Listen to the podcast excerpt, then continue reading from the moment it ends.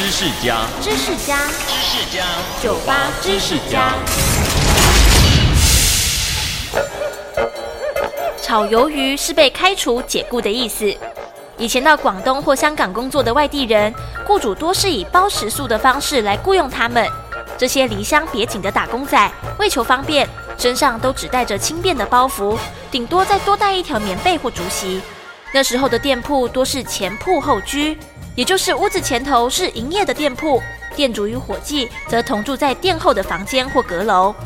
万一员工被老板开除，他就得回到房间收拾细软，将自己的席子或棉被卷起来离开。而广东菜有一道炒鱿鱼，也就是炒鱿鱼片。当鱿鱼片熟透时，便会自动卷成一圈，正好像被开除的员工卷棉被打包的样子。于是炒鱿鱼就被拿来代表被解雇、开除的意思喽。